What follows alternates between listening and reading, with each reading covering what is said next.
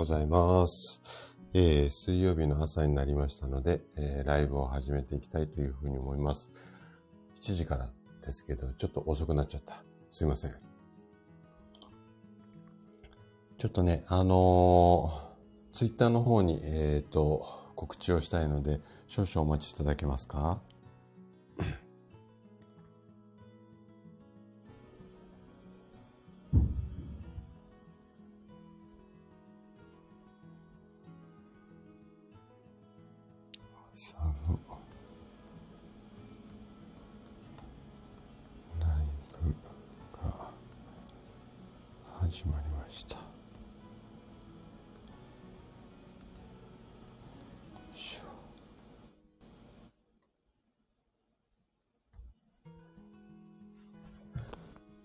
すいませんお。お待たせしました。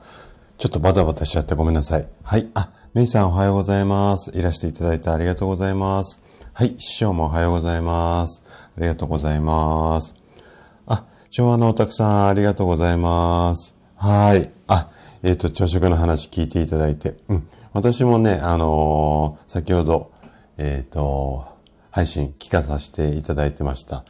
すいませんね。ちょっとあの、スタートがパタパタしてしまって。えっ、と、今日は、えーむくみについてね、あの、いろいろ話をしていこうかな、なんていうふうに思っています。で、えっ、と、今日、結構、なんだろう、日本中っていうか、野球、WBC がすごいことになっていますよね。はい。で、えっと、この後8時からということなので、多分そちらを見たい方も 多いかなというふうに思うので、まあね、一応、いつもだいたい1時間ぐらい目安にね、あれこれお話をしていくんですが、えっ、と、できるだけね、WBC に被らないように、えー今日はお話をしていこうかな、なんていうふうに思います。あ、メイさんは朝食の話、うん、あのーはい、ぜひぜひ、あのお聞きください。で、今回ね、えっ、と、老化を防止する食事術ということで、えっ、と、まあ、その食事術の話なんですけど、その中でもね、細かいね、4つのテーマについてね、あれこれお話をしていきます。今ね、だいぶいろんな台本を作って、あの、配信の準備とかもね、しているんですけれども、あー多分、もうね、今スタートしてるシリーズなんですが、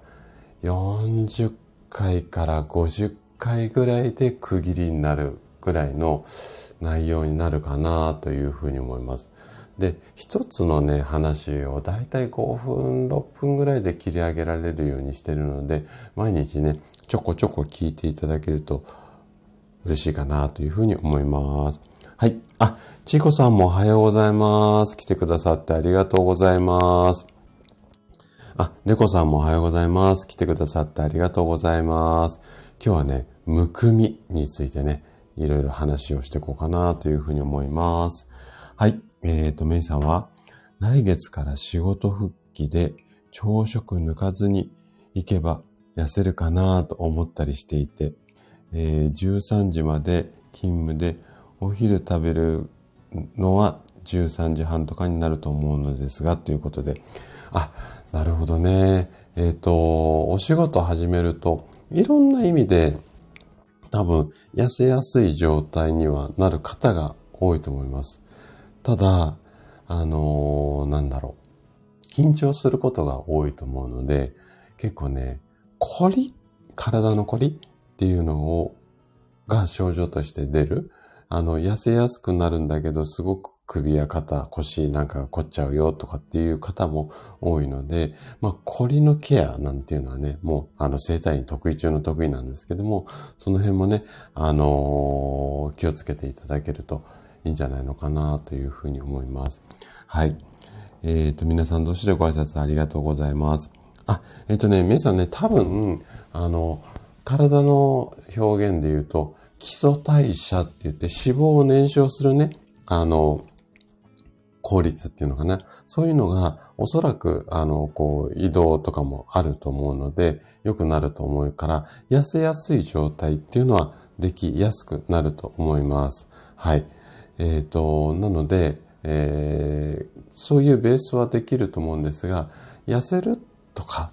っていうのって、えっ、ー、と、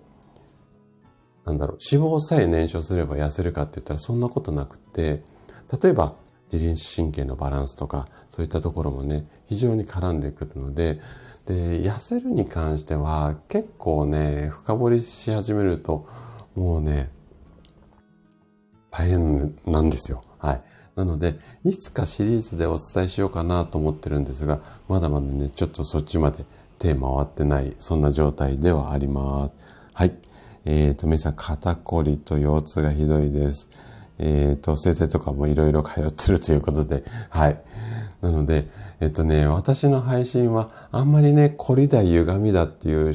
あの、話ってはしないんですが、えっとね、毎月ね、8がつく日ってあるじゃないですか。8日とか18日とか28日。この8がつく日には、あの、健康ハッピーデーなんて私が勝手に名付けてるんですが、その8がつく日には症状についても、あの、肩こりとか腰痛とか、うん、膝の痛みとか、整体院で得意とする症状についてのね、深掘りなんかもしていってますので、8がつく日だけでもね、いろいろこう、聞いていただいてもいいかな、なんていうふうに思います。はい。えっ、ー、と、あ、シュさんおはようございます。今朝ほどありがとうございました。今日はね、WBC なので、できるだけ8時までに切り上げようかなっていうふうに考えています。はい。えっ、と、メザは腰から来ているのでしょうか？二人目、臨月の、うんと、頃。体重増加防止のためにウォーキングしてから痛みが出ました。体重にオーバーによる痛みなのか、それとも何が悪いのか。うん。そうですね。えっ、と、体重オーバーっていうのも一つ要因としてはあると思います。ただ、うん、例えばなんですけども、歩くことって腰痛防止とかにもすごくいいことなんですが、うん、歩き方とか、立った時の姿勢、要は体が歪んだ状態で一生懸命歩いてしまうと、かえって腰を痛めてしまう。こんなケースもありますし、あとは歩くコースですよね。アスファルトの上を、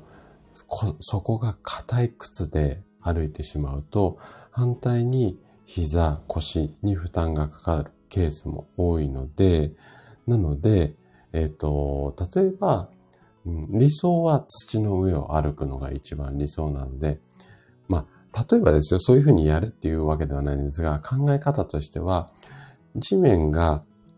硬いところじゃなくて、柔らかいところを歩くのが一番いいんですよ。なので、うんと、家から近くの公園まで自転車で行って、で、公園の土とか芝生の上を歩いて、また自転車で帰ってくる。こういうことをすると、膝とか腰に負担がかかんないウォーキングっていうのができたりしますので、まあね、こんな、要は、硬いところを一生懸命歩いたりとか、姿勢悪い状態で一生懸命歩いたりすると、かえって逆効果になることもあるので、このあたりを注意しながら、ウォーキングを楽しんでいただけるといいかなというふうに思います。はい。あの、ウォーキングがダメっていうわけではなくて、その前段階の準備っていうのをしっかりやると、あの、効果が、あの、うまく出ますので、その辺ってね、なかなか言ってる人って少ないので、まあね、参考にしていただければいいかなというふうに思います。はい。じゃあね、ぼちぼち今日の本題のね、むくみについて、あれこれ話をしていこうかなというふうに思うんですが、むくみっていうと、どうでしょうかね？皆さんお困りでしょうかね？例えば、夕方になると足がだるくなったりとか、あと、これはね、最近私ほとんどないんですが、お酒を飲んだ次の日に顔がむくんじゃう。みたいな。こんなむくみがなんで起こるのか。で、どうやったら解消できるのか。このあたりをね、今日お話をしていくのと、最後のおまけコーナーでは、こんなことをするとむくみが解消できますよっていう、まあ、ちょっととっておきの方法ってわけではないんですが、まあそういったネタと、あとは、まあ、うーん、なんだろう、セルフケアじゃない解消の仕方っていうところも情報としてね、お届けできればいいかなというふうに思います。はい。で、今日はね、日本国民としては野球を応援する日かもしれないので、できるだけね、8時ぐらいを目安に、あの、終わっていきたいかな、なんていうふうに思います。はい。えー、っと、皆さんは柔らかいところがいいのですね。なるほど。うん。自転車で行って負担がかかって。うん。はい、そうですね。あのー、やっぱり、えっと、なんだろうね。下がこう、硬い状態のところで飛んだり跳ねたりすると、どうしてもね、あの腰や、えっと、膝、足首とかに負担がかかるので、できるだけ柔らかいところで飛んだり跳ねたり走ったり歩いたりってする方がいいので、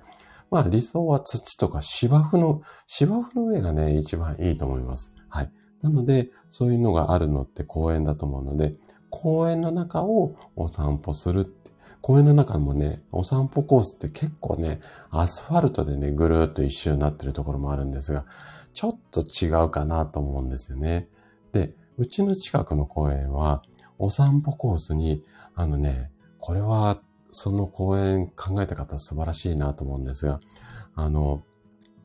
ワインのコルクあるじゃないですか。ああいうような感じで、コルクが敷き詰められている、こう、一周4、500メートルかな？の、あの、コースがあるんですよ。もうね、そういったところはね、歩いてあげるとすごくいいかな、なんていうふうに思います。はい。あ、ゆきさんもおはようございます。来てくださってありがとうございます。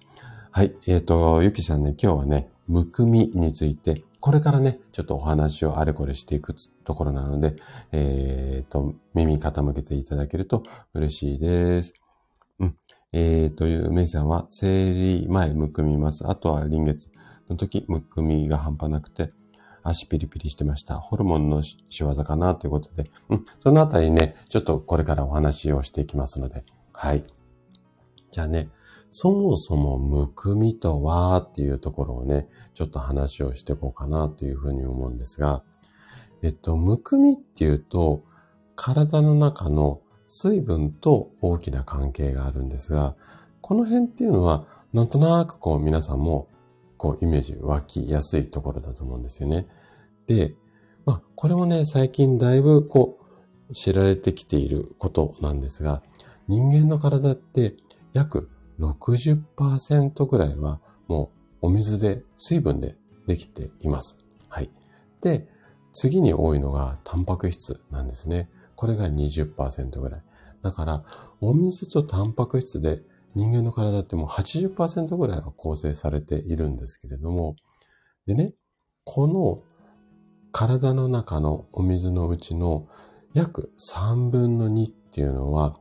ちょっと難しい言葉なんですが、細胞内液って言われる、こう、細胞の中に含まれる水分なんですよね。で、残りは細胞外液と言って、血液の中に含まれる水分だったりだとか、あとは細胞と細胞の間にね、お水があるんですが、こういった水分になるんですよ。で、このあたりの水分っていうのは、体の中の細胞に栄養を送ったり、あとは体の中でいらなくなった老廃物っていうのを、こう、体の外に出す。こんな働きをしているんですよね。で、細胞とか血管の間を体のお水がこうバランスよくこう行き来をしていて、この辺の必要なものを食ったり、老廃物いらなくなったものを外に出すっていうことをやっているんですが、このバランスが崩れてしまって、細胞と細胞の間にお水が溜まってしまう。この状態がむくみなんですよ。はい。なんとなくわかりますかね。はい。なので、イメージとすると、あのー、体の中の水分バランスが崩れてしまうっていうことなんですね。じゃあ、なんで、えっ、と、この水分のバランスが崩れてしまうのか。むくみがどうして起こるのかっていうところをやっていきたいんですけれども、はい。えーと、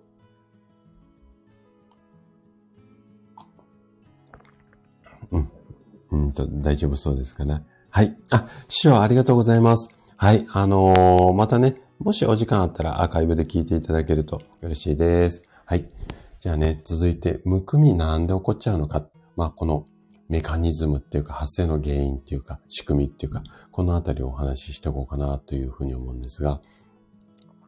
厳密に言うと、もうちょっと細かい原因というか理由はあるんですが、基本的には、むくみっていうのは、血流、血の流れが悪くなってしまうことによって、むくんでしまうんですよね。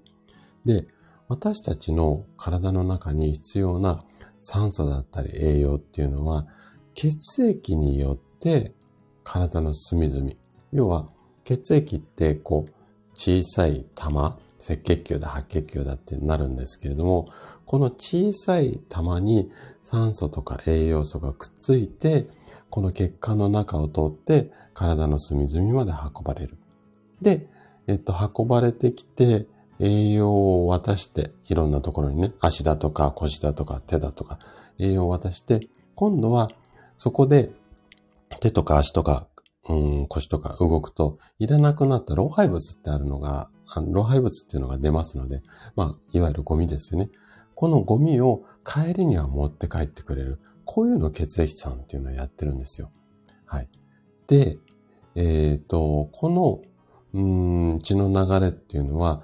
筋肉がこう動くこと、立ったり座ったり歩いたりすることで、血の流れが良くなって、あのー、心臓から出たのが体のもう一回心臓に戻っていくんですが、これが動かないとこの循環っていうか流れが悪くなってしまって、なので、むくみにつながるんですよね。なんとなくわかりますかね。で、例えば今の時代だったらデスクワークが多い人が夕方になると足がパンパンになるっていうのは、これ足の筋肉が動かさなかったために、足の血流が悪くなってしまって、それでむくむんですよね。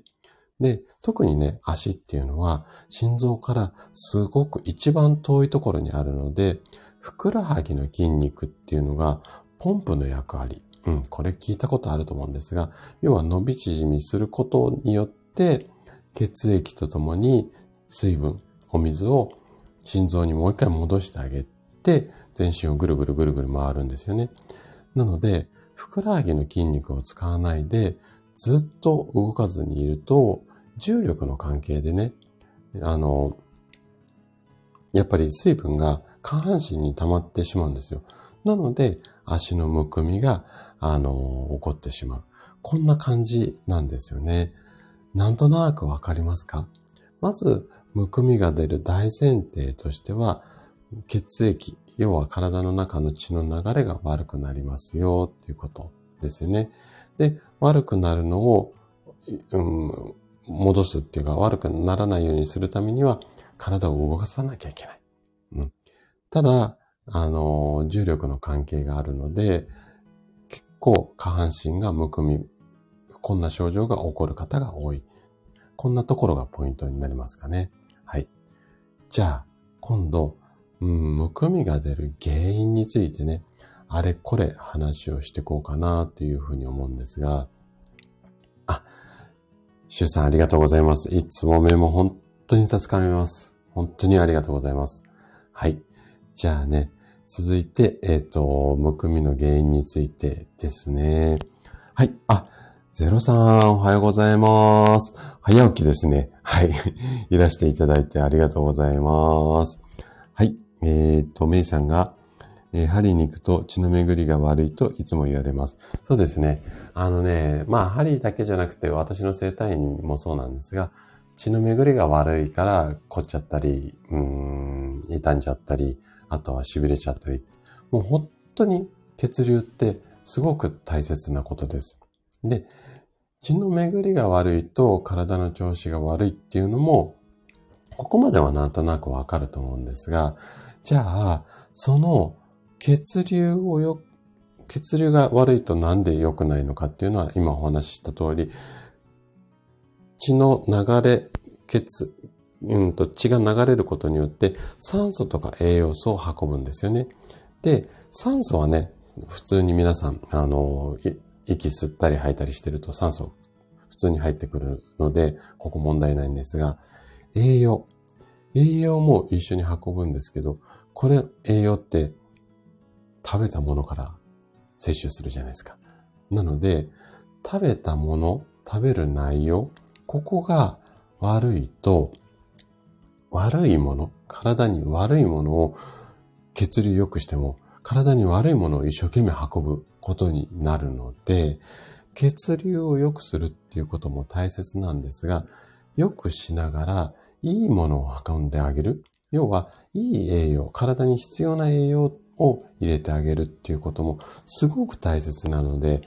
なので私は血流を良くするマッサージだけじゃなくて、いいものをたくさん入れましょうねっていうことで、食事療法も合わせた生態ってことをやっているんですけれども、なので、食事ってすごく大切なんですよね。はい。ちょっと話脱線しましたけども、じゃあね、体がむくむ原因、まあ足だけじゃなくて、体全体がむくむ原因について話をしていきます。で、原因はね、いくつかあるんですが、まず一番は塩分の取りすぎですね。体には、こう、うん、塩分濃度を一定に保つっていう機能が本来備わっているので、塩分をたくさん摂取すると、体の中のその塩分濃度を薄めようと思って、水をね、溜め込むようになるんですよ。なので、これでむくみやすくなるっていうのと、あとは、アルコール。お酒ですね。これも、やっぱりね、あの、アルコールをなんとか分解しようと思って、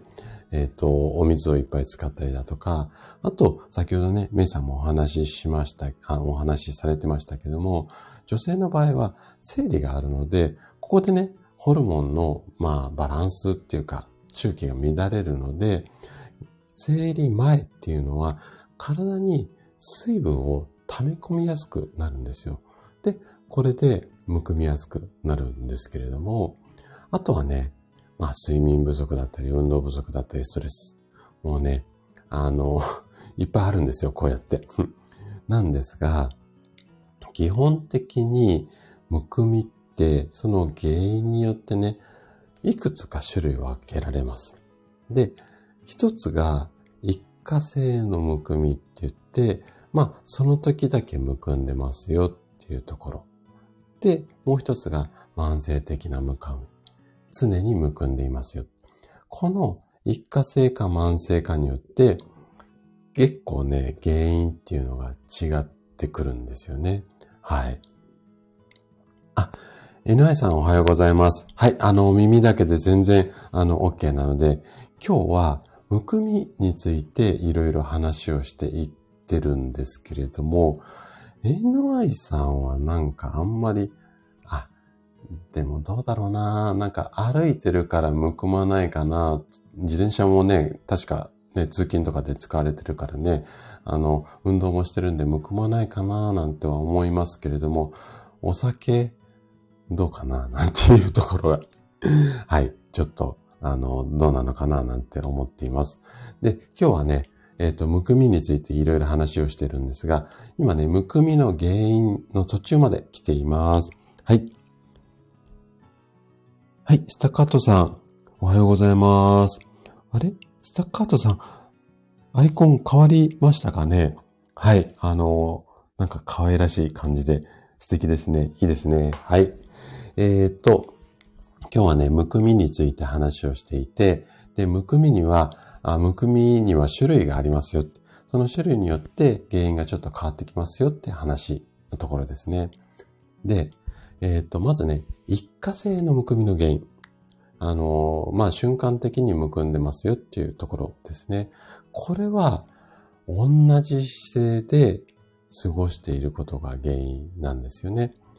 で、えっ、ー、と、まあ、一般的にはね、夕方になると足がむくむっていうのは、基本的にはこの一過性のむくみになります。はい。で、先ほどお話しした塩分の取りすぎとか、アルコール、生理によるホルモンの変化なんかも全部このあたりのあの一過性のむくみになるので、基本的にはね、例えばストレッチで筋肉を伸ばしたり曲げたりすることだとか、あとはゆっくり休んだりとか、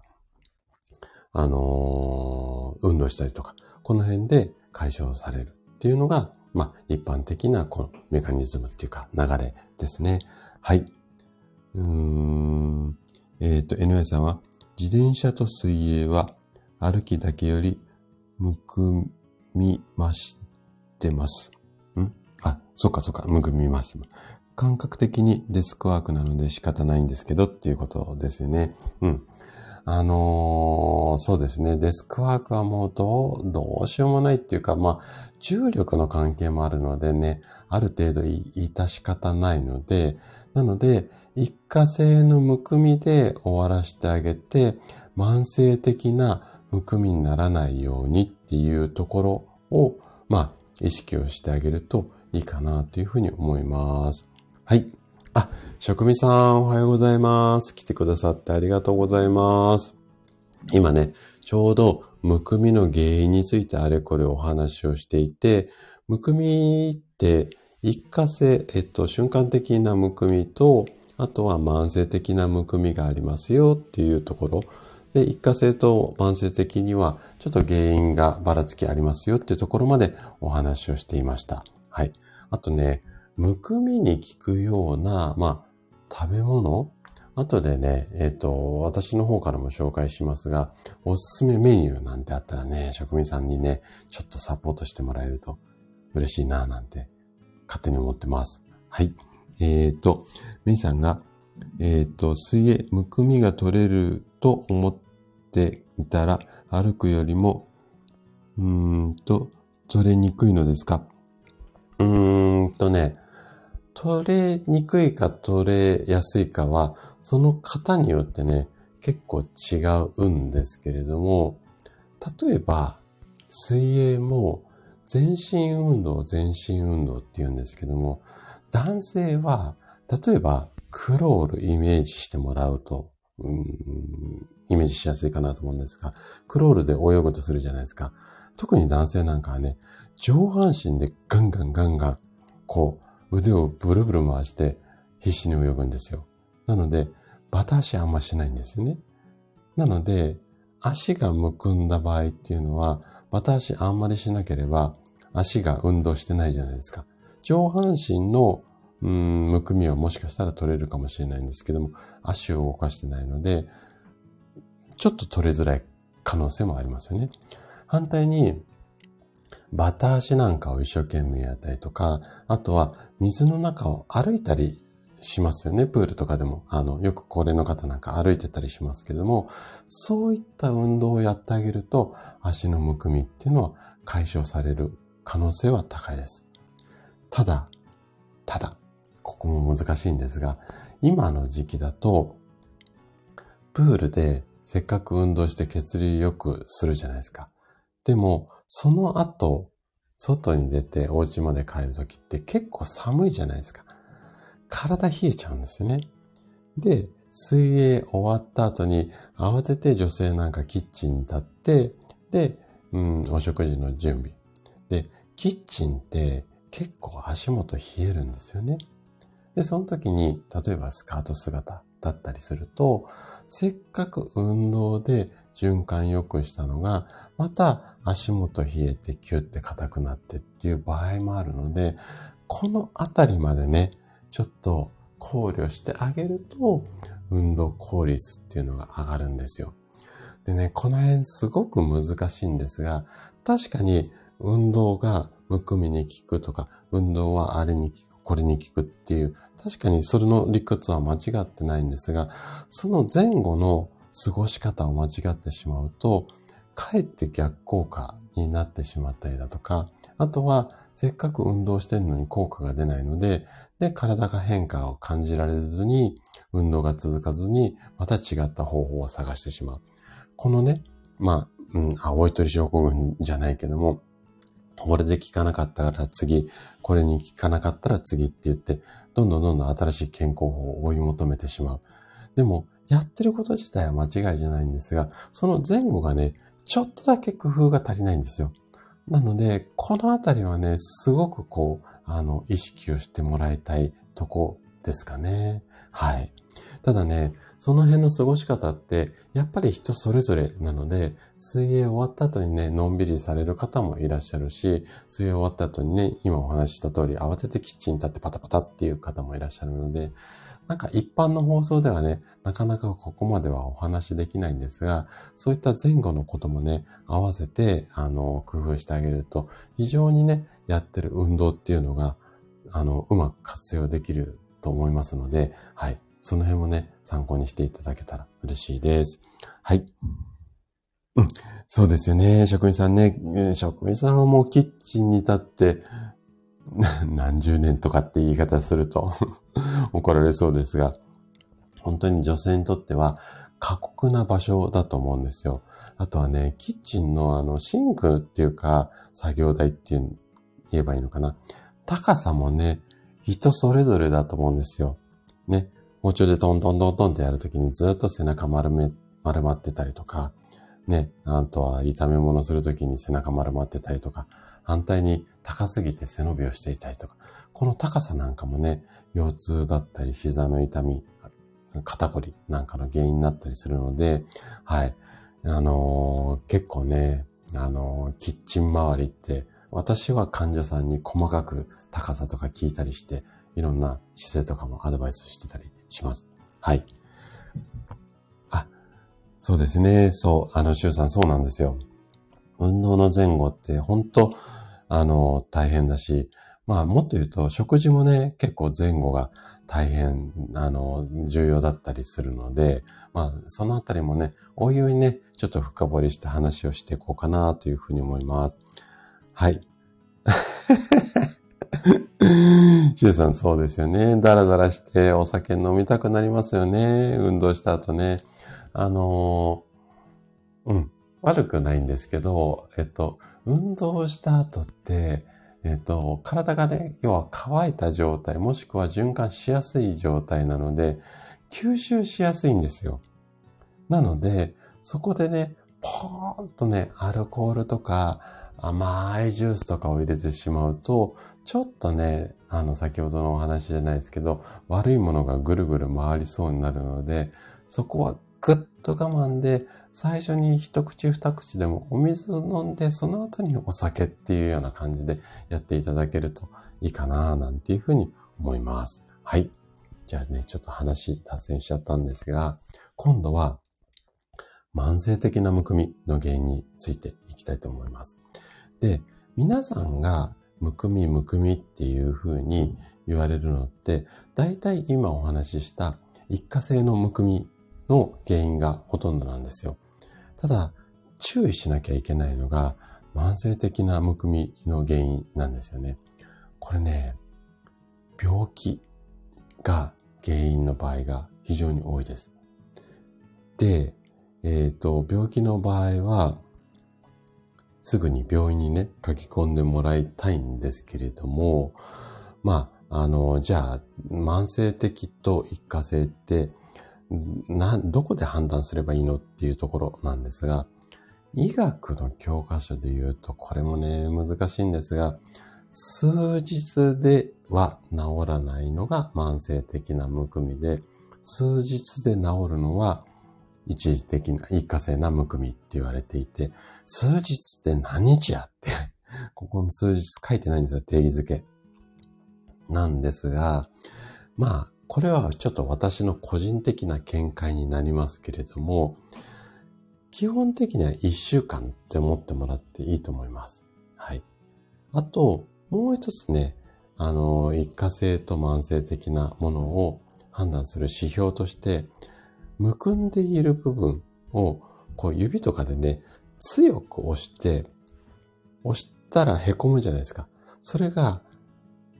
なかなか元に戻らない。時には、ちょっと慢性的な可能性があるので、押して戻るかどうか。このあたりもね、あのー、判断の基準に入れといてもらえるといいかななんていうふうに思います。はい。ハチさん、おはようございます。来てくださってありがとうございます。はい。今日はむくみについてね、あれこれ話をしていってます。じゃあね、むくんだ場合、どんな病気が、あのー、関係してくるのかっていうところ、ちょっとね、あの、詳しく説明したいところもあれなんですが、えっ、ー、と、病名だけね、さらっといきたいと思います。まず、気をつけなきゃいけないのが、腎臓の病気ですね。もう、そのまんま、腎臓病だったりとか、腎不全。うん。これはね、老廃物が、まあ、外に出づらい状態になっていて、それが原因でむくんでしまう。なので、えっ、ー、と、腎臓の働きが悪いと、この外に出す力っていう弱まりますので、で、腎不全の可能性があるっていうことですね。あとは、心不全ですね。これは心臓にこう行ったり来たりする血流が悪くなっている可能性があるので、この辺も注意が必要です。あとは肝硬変ですね。で、肝臓がこう硬くなってしまうと、体の中のこう水分を調整する機能っていうのがちょっと落ちちゃうんですよ。なので、このあたりで、この腎不全だったり心不全だったり肝硬変、この辺の病気っていうのは、命に関わることが多いので、早めのね、対処が必要になってきます。はい。あと、まあ、命に関わらないから急がなくてもいいっていうわけではないんですが、まあ、よくある病気としては、下肢静脈瘤ってやつですね。あの、特にふくらはぎなんかがボコって出ちゃうやつです。で、えっと、女性の場合は見栄えが悪いから手術するなんていう方もいらっしゃいますけども、あの、こういった病気だとか、あとは、リンパ浮腫って言って、リンパ節って言って、ちょっとね、あのー、血管の途中途中に中継所みたいなところがあるんですけども、ここは、あのね、いろんな体に対して悪いものをろ過したりするところなんですが、ここの流れが悪くなっていると、こういったリンパ浮腫って言ってポコって、あの、なんていうのかな、膨らみができちゃうような病気になるので、このあたりの病気ですよね。なので、えっ、ー、と、慢性的な場合は、ちょっとね、病院さんに相談をした方がいいんじゃないのかな、なんていうふうに思います。はい。ちょっとコメント戻りますね。えっ、ー、と、メイさんは、腎臓病はありませんが、生体で腎臓が悪いと言われたことがあります。うん。あのね、この生体で腎臓悪い、肝臓悪い、心臓悪いっていうような判断をするケースって結構あるんですよ。あるんですが、なんでそこが悪いっていうふうに、その先生が思ったのかっていうところを、ここね、突っ込んで聞いてあげてください。はい。で、えっと、ここが硬くなると腎臓悪いとか、例えば足の裏が硬くなると胃が悪いとか、これ反射区って言って東洋医学的な考え方なんですが、それがまるっきり外れてるっていうふうには言いませんけれども、それだけだとちょっと科学的根拠が弱い場合もあります。なので、東洋医学的にそこが悪いっていうふうに言われた場合は、あとは西洋医学の力を借りて、そこが本当に悪いのかどうかっていうのを確認した方がいいと思います。なので、西洋医学何やればいいかっていうと、血液検査ですね。血液を取ってもらって、本当に腎臓が悪いのかっていうのを確認してもらって、で、うーん、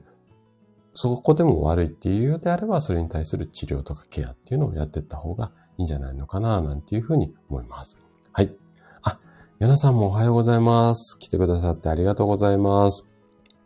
満員電車、本当にいつもご苦労様です。はい。あのー、ちょっとね、私の話を聞いて、ふんふんって思って、そっちの方にね、意識が集中してね、満員電車のそのこう嫌な感じとかストレスがね、ちょっとでもね、解消されれば嬉しいなぁなんていうふうに思います。はい。今日はね、むくみについてね、はい、あれこれを話をしていってます。はい。えーと、えっ、と、えっ、と、えっ、と、大丈夫そうかな？はい。えー、シュさんいつもメモありがとうございます。じゃあね、えっ、と、部位別に、体の場所別にね、えっ、と、このむくみをどうやって改善をしていけばいいかっていうところをね、ちょっとね、まあ、細かくっていうか、さらっと話をしていこうかなっていうふうに思います。まず、顔がむくんでしまう場合。顔がむくんでしまう場合は、3つほどね、ちょっと対策を試してもらいたいんですが、これはね、結構、あんまり知られてない、えー、と対策、一つ目にはお話をしたいんですが、冷たいお水とあったかいお水で交互に顔を洗ってください。で、朝ね、起きて顔がむくんでいると感じたら、冷たい水とあったかい水を、で、交互に、まあ、洗顔っていうのかな、顔を洗う。これによって、血管の収縮と拡張を繰り返して、血管が伸びたり縮んだりして血流が良くなるので、これでむくみを解消しやすくなります。結構ね、むくんでいたら冷たいお水っていうところも、あの、やる方多いんですが、それだけだと血管がキュッて縮こまってしまうので、冷たいお水とあったかいお水、冷たいお水とあったかいお水、これを交互に繰り返して血管を伸び縮みさせてあげると血流良くなるので、これをちょっと試してみてください。で、次、次は、えっ、ー、と、まあ、北海道を作ってもらいたいんですが、えっ、ー、と、ハンドタオルもしくはフェイスタオルを水で濡らしてそうですね。電子レンジで1分ぐらいチンしてもらうと、あの、いわゆる即席のホッカイロができます。これをむくみ、例えば目の周りが強いとか、ほっぺたの周りが強いっていう場合は、これをホットタオル、まあ、ホッカイロ代わりにね、そこのむくんでる部分に当ててあげて、温めてあげて、で、血をドバって流してあげることによって、むくみを取ってあげるっていうことですね。で、最後の方法。最後の方法は、もう、とにかくマッサージです。はい。で、女性は、お肌に塗るクリームとかオイルってあるじゃないですか。男はね、あんまり肌、まあ最近の若い子なんかやるのかな。あのー、要はこう、滑りを良くする乳液とか、あとはなんかオイルみたいなのあるじゃないですか。ああいうのをちょっとお顔に塗ってもらって、それでもとにかくね、指でゴリゴリマッサージしてあげて、血の流れを回復してあげて、それでむくみを解消してあげる。こんな感じが顔にとってはいいかな、なんていうふうに思います。はい。えっ、ー、と、えっ、ー、と、皆さん同士でご挨拶ありがとうございます。えっ、ー、と、メイさんは、なるほど、背中を触って、腎臓が悪いと言ってましたが、今度血液、うん、そうですね。あの確かにここが硬いと腎臓がっていうところは、それ血の流れてないとか神経が流れてないっていう、その、こう、押して硬いから、こう、反応してないっていう、この反射区って言って反射を見ているんですけども、これが、まあ、100%じゃないケースもあるんですよね。なので、そこが言う、そうやって言われたら、それをもって、そういうこう腎臓だったり、例えば他の臓器だったりっていうところの血液データをちょっと確認してみる。このあたりが、まあ間違いない方法だと思います。はい。あ、ふみこさんもおはようございます。昨日ね、祝日だとなんか今日水曜日ってなんとなくわかんなくなっちゃいますよね。はい。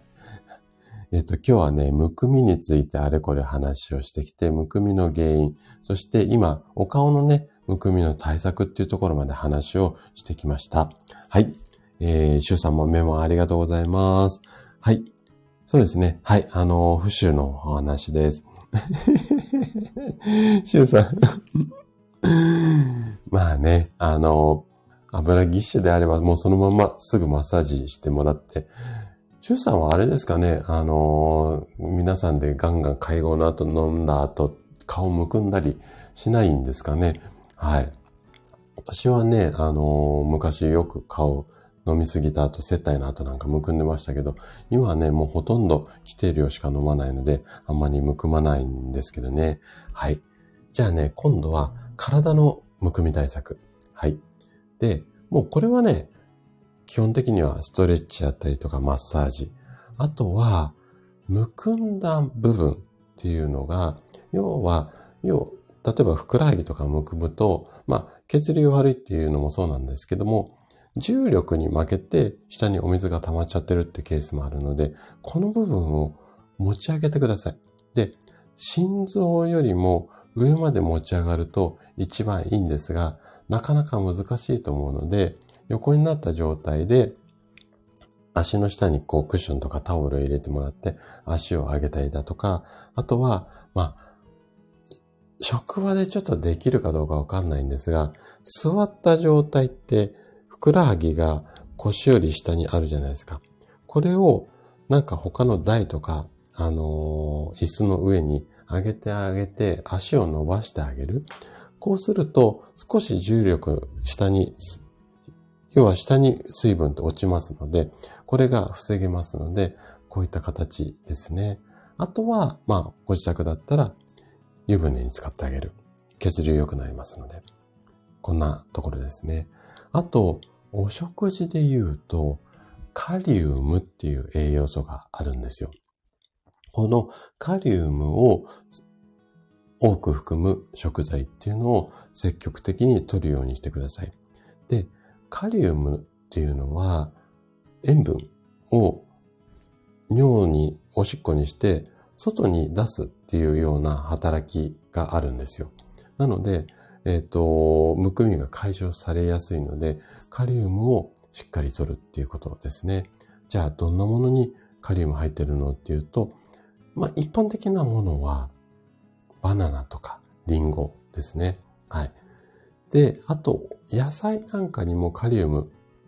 入ってるものがあるので、まあ、そのあたりを積極的にえっ、ー、と、取るようにしてください。ただし、一個だけ注意が必要なんですけども、先ほどメイさんおっしゃってたように、腎臓の機能が低下している場合っていうのは、カリウムを取りすぎると、ちょっと腎臓に対して悪影響が出てくることも多いので、なので、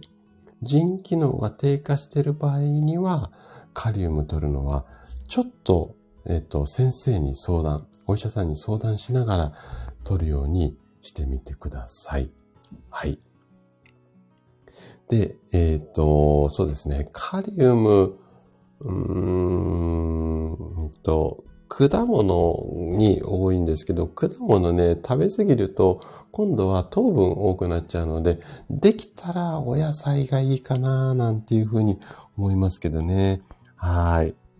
で、お野菜どんなものに入ってて、どんなメニューがいいのっていうのは、ちょっとね、ここに、まあ、今いらっしゃるかな？もぐりんちょになっちゃってるかな？管理栄養士の職味さんっていう方がいらっしゃるので、まあ、職味さんに相談していただけるといいかななんていうふうに思います。はい。あ、しゅうさんもメモありがとうございます。じゃあね、ここまでがむくみの原因だったり、えっ、ー、と、対策ですよね。はい。で、基本的には、まあ、体を動かしてあげる。あとは、塩分控えて、体の外に老廃物を出すようなカリウム、食事のところをしっかりっていうことと、あとはそうですね、お酒の飲みすぎも注意した方がいいかな。うん。あと、まあ、そもそも体冷やさないようにしようっていうことも大切ですかね。はい。あクララさんおはようございます。来てくださってありがとうございます。今日はね、むくみについてあれこれお話をして、今原因とか対策についてね、あの、一通り話し終わったところです。あとね、女性は特に、あの、この辺の対策いいかなと思うんですが、まあね、結構足のむくみに、あの圧着するようなストッキング、医療用のストッキング、こう締め付けるような靴下ありますよね。ああいったものを、まあ処方される病院もあるので、そういった、まあ弾圧ストッキングとかを、あの、履いていただいたりとか、あとは、下着類。結構締め付けが多い場合も多いので、その辺を少しこう、ゆるゆるにしてもらうなんていうような女性は対策がね、いいかななんていうふうに思います。はい。はい。あ、さいまきさんもおはようございます。いらしていただいてありがとうございます。今日はね、むくみについていろいろ話をしてきてます。はい。あ、そうですよね、クララさんね。あの、妊娠中ってやっぱりむくみ、あの、水分もね、あの、赤ちゃん、お子さんの方に結構栄養とかお水も取られるので、ご自身のバランスっていうのはね、本当に、あの、大変なんですよ。なので、うんと、結構むくみやすいですよね。はい。で、あとはね、まあそうですね、食事で言うと、やっぱ体を温めるような、まあ食事ですね。先ほど、あの、えっ、と、カリウムの話もしたんですけれども、はい、あの、そのあたりですかね。はい。まあその辺をやっていただきたいのと、あとね、むくみはね、漢方も結構効くよっていう人もいらっしゃるんですよ、患者さんの中で。なので、えっ、と、漢方を飲んでもらうっていうのも、むくみに、改善にはあの、効果的かなと思いますので、で、やっぱりね、症状ひどい時っていうのは、ある程度少しこうお薬なんかの力を借りて、少しこう、最初に改善をしてあげて、あとは再発しないように予防してあげる。こんな治療のスタイルも、まあまあおすすめなので、この辺もね、えっ、ー、と、うまく活用していただけ、症状の程度に合わせて活用していただけたらいいかなというふうに思います。はい。あ、職味さん潜って聞いていただいて、はい。ありがとうございます。えっ、ー、と、カリウムの、まあ、上手な取り方なんていうのも、むくみに対してはいいかななんていうふうに思いますので、はい。そのあたりなんかもね、なんかこう、参考になるようなネタあれば、はい。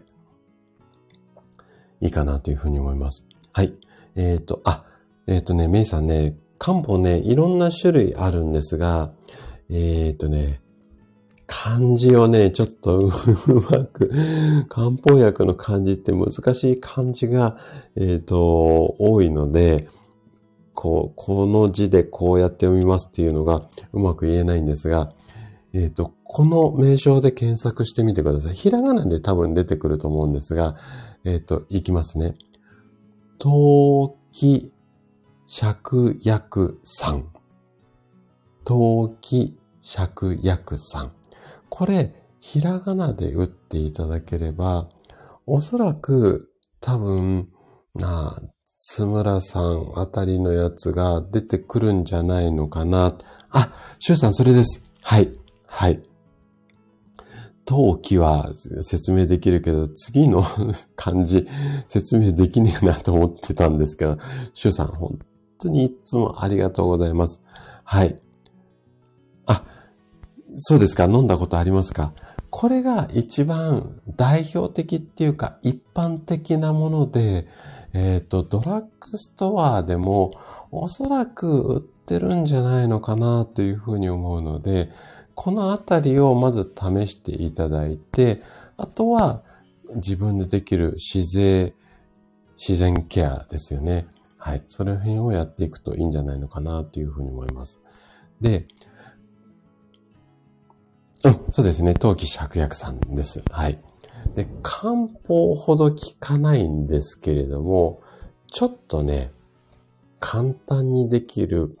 ストレッチっていうか体操、おすすめなものを今日をおまけコーナーでね、紹介していこうかなというふうに思います。で、今回は、あの、いろいろね、体のむくみを取る体操とかストレッチってあるんですけども、特に、まあ、ふくらはぎが、あの、むくんだり張ったりっていう方が、まあ、うん、人数的には多いと思うので、ふくらはぎ、もしくは足に効くような、えっ、ー、と、体操っていうか、ストレッチ。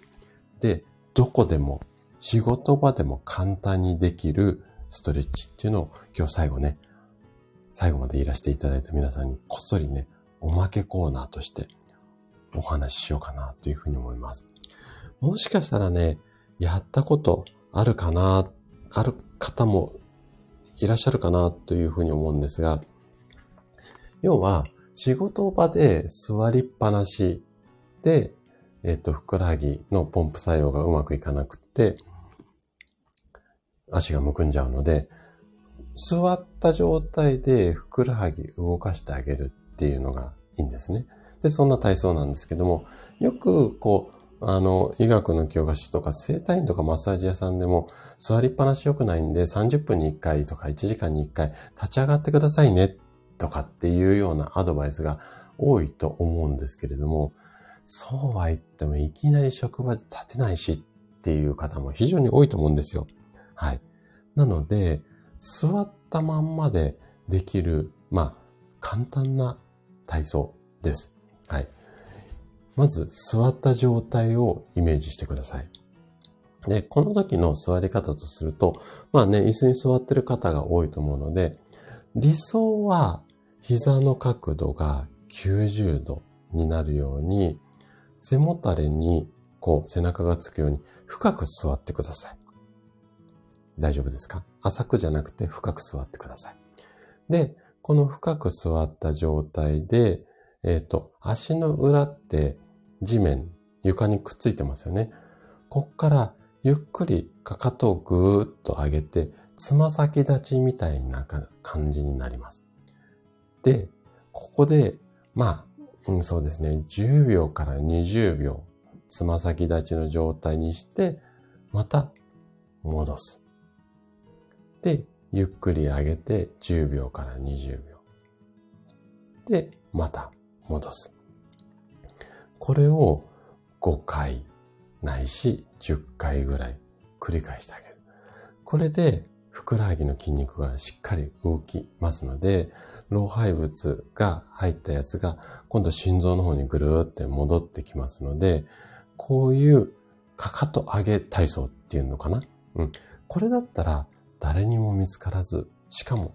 怒られず。で、ちょっとパソコンの手を止めて、少し座り直して、かかとをゆっくり上げて、戻す。で、ゆっくり上げて、戻す。こんなことだったらね、まあ、まずできると思うんですよ。はい。で、これを30分とか1時間とかタイマーをつけていただいて、あの、スマホで多分タイマーできると思うので、まあ、今だったらね、スマートウォッチとかでもできると思うんですよ。で、お仕事ね、集中しちゃうと、どうしても、あのー、後でやろうとか、むくんでしまってから一生懸命やろうとしちゃうので、むくむ前にね、できたら動かしてあげたいので、血を流してあげたいので、30分とか1時間に1回ぐらいタイマーかけて、今の体操をね、まあ、2、3分やってもらって、ふーって少し深呼吸してもらって、で、また仕事を再開する。こんな感じのワンクッションを上げてあげると、で、それを1ヶ月とか続けてもらうと、夕方のね、足のむくみ、だいぶね、変わってくるはずなんですよ。なので、これだったら怒られずこっそりできると思うので、ぜひぜひやってみてください。はい。で、えー、っと、メイさんが、えー、今生理前なので、えー、っと、あ、そうなんですね、飲んでいて。うんと、多分一緒に飲んでも大丈夫だとは思います。で、これ、あの、一緒に飲んで大丈夫だよっていう人もいれば、ちょっと一緒に飲むとなかなか難しいよっていう人もいて、もうね、これね、体の個体差なので、自分のあの、体で人体実験するしか、やっぱり正解ないので、まず一緒に飲んじゃってください。はい。で、何か変な感じがあるようだったら、中止してもらって、えっと、一緒に飲まないようにする。もう、ごめんなさい。これしか多分方法ないですね。はい。ポテちゃん、そうですね。はい。あの、本当にこっそりできると思うし、もう本当に誰にも見つからず、で、できたらですね、あの、女性の方でパンプスとかヒールを履いてお仕事をなさってる方は、ちょっとうん、状況的にね、うまく工夫してもらいたいんですが、靴脱いだ状態で、要はきつい靴のままかかと、ヒールある状態でかかと上げても、戻すときにヒール突っかかっちゃうので、できるだけかかとない状態で曲げ伸ばししてもらいたいんですよ。なので、まあ、靴履いてる方なんかはね、やっぱり靴脱いであげると血が流れやすくなるので、ちょっと、うん、状況的に難しい場合もあるかもしれないんですが、30分とか1時間に1回靴脱いでもらって、それで今の体操をしてもらって、もう一回靴履いて、また作業に戻る。こんな感じでやっていただけるといいかななんていうふうに思います。はい。そうですね。あの、ハチさんね、えー、っと、うん、まあ、教科書上は今の上げたり伸ばしたりを、うん、あ、上げたり伸ばしたりって、上げたり戻したりを5回から10回っていう感じなんですけれども、あのー、もうこれもね、やっぱり個人差です。大体、そうですね、私患者さんにお話しするのは、5回を、まずやってもらって、それでも解消されない場合には、8回とか10回にしてみてくださいね。こんな説明の仕方をしています。はい。なので、できるだけそういうような感じで体の反応を見ながら回数を調整していただいたりだとか、あとは、午前中より午後の方が、やっぱりむくむ方っていうのが非常に多いので、まあね、あのー、そういう午後の時間になると回数を多めにしてあげるなんていうこともいいかななんていうふうに思います。はい。そうなんですよ、メイさん。ごめんなさいね。あの、正解がやっぱり自分の体の中にしかないので、はい。えっ、ー、と、自分の体でちょっと実験をしていただくしかないかな、なんていうふうに思います。はい。あ、あかりさんおはようございます。来てくださってありがとうございます。今ね、むくみについてバーっとお話をさせていただいて、最後おまけコーナーまでちょっと終わっちゃいました。はい。はい。あ、忙しいのにありがとうございます。そうですね。ハチさんね、これこっそりできると思います。はい。うん。あ、足上げもそうですね。足上げもね、あの、いいと思います。はい。そうですね。えっ、と、あかりさんは朝風呂からの洗濯からのお弁当からのご飯からの今です。もうね、朝から本当にお疲れ様です。はい。あのー、もうね、あかりさんね、私が今、ちょっと全身ほぐしてあげたいぐらいです。はい。この気持ちだけで、ちょっとふーってしてもらえると 嬉しいです。言葉だけでね、体ほぐれたら最高なんですけどね。はい。で、えっ、ー、と、ふみこさんが、一日中座りっぱなしなのでバレないようにやりますね。バラしちゃって、みんなで、うん、そうですね。もうね、これはもう職場環境次第で、みんなでやっていただくなんていうのもいいかもしれないですよね。で、女性の方はね、ちょっとね、靴脱いでやりましょうっていうのが、なかなかね、ちょっと状況的に難しいこともあるかもしれないんですが、そこら辺はまあ臨機応変に、あのー、理想は靴脱いでやるっていう感じなんですけれども、まあね、うん、できなかったら、要は、うんと、その、ふくらはぎをの伸びたり、ふくらはぎの筋肉を伸ばしたり縮んだりさせれば、あの、OK なので、そのあたりをね、ちょっとね、うまく工夫してみてください。はい。あかりさんもね、皆さんからの応援も、はい、あの、ありますので、ぜひぜひ、あのー、頑張って。